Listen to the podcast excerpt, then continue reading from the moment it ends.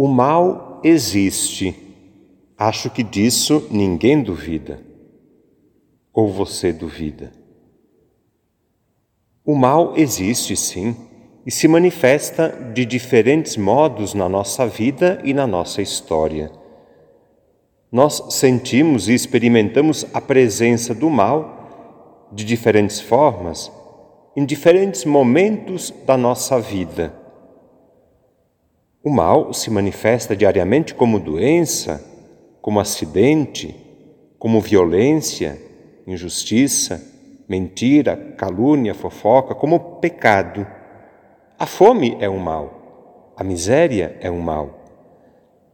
A lista de males que ameaçam a vida é grande e não para de crescer e de se atualizar.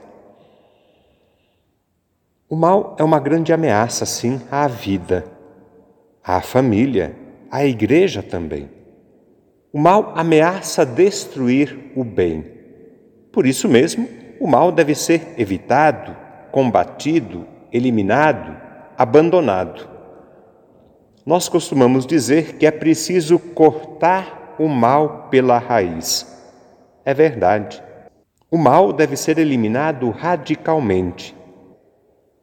E quando rezamos o Pai Nosso, o último pedido que fazemos a Deus é: livrai-nos do mal. E o padre continua rezando, insistindo, pedindo a ajuda de Deus: livrai-nos de todos os males, porque são muitos. A palavra de Deus que escutamos há pouco nos ajuda e orienta na luta contra o mal. Lembram do que aconteceu com Moisés na leitura? Ele nos ensina que o melhor jeito de combater o mal é fazer o bem. Quanto mais gente fazendo o bem, melhor. Quanto mais gente ajudando, colaborando, participando, quanto mais gente envolvida na luta contra o mal, melhor. No Salmo, nós cantamos que a lei de Deus é uma coisa boa, é perfeita, ela ajuda a combater o mal e alegra o nosso coração a lei de Deus. Tiago, na carta que ele escreveu, denuncia a ganância dos ricos, que são injustos e exploram o trabalhador. Ele nos ensina a identificar e denunciar, com coragem, com firmeza, o mal que ameaça destruir a vida e a dignidade dos empobrecidos.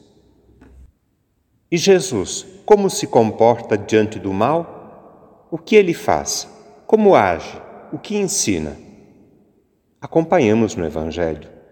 Em primeiro lugar, Jesus mostra que é preciso juntar forças para combater o mal. Unidos, somos mais fortes. E ninguém pode se omitir na luta contra o mal. Pelo contrário, a colaboração de cada um é importante e necessária. Todos somos responsáveis, cada um pode combater o mal fazendo o bem.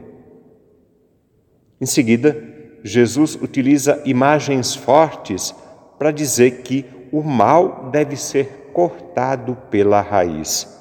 Ele fala em cortar a mão e o pé, arrancar os olhos. O recado é claro: não é possível ser conivente tolerante com o mal. É preciso ser radicalmente contra o mal. Jesus não está pregando e nem defendendo a mutilação, claro, não é esse o ensinamento de Jesus. Jesus é a favor da vida, sempre. Ele ensina que devemos acabar de uma vez por todas com a fonte, a origem, a raiz do mal. Olhando de maneira positiva, Jesus ensina que as nossas mãos devem ser usadas para fazer o bem, sempre abertas para ajudar e socorrer a quem precisa.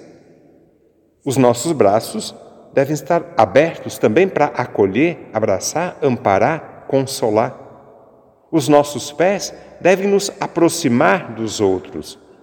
A nossa língua, a nossa voz, os nossos lábios devem ser usados para falar bem dos outros, apoiar, elogiar, agradecer, rezar, louvar, bendizer. Os nossos ouvidos para escutar com atenção e amor. Os nossos olhos para enxergar o bem que os outros fazem. O nosso coração deve ser usado para amar. E o nosso carro? E o nosso celular? E o dinheiro? E o emprego? E tudo, tudo o que temos, somos e fazemos, tudo usado para combater o mal. Tudo usado a serviço do bem, do bom, da verdade, da vida, do amor. Tudo colocado a serviço de Deus.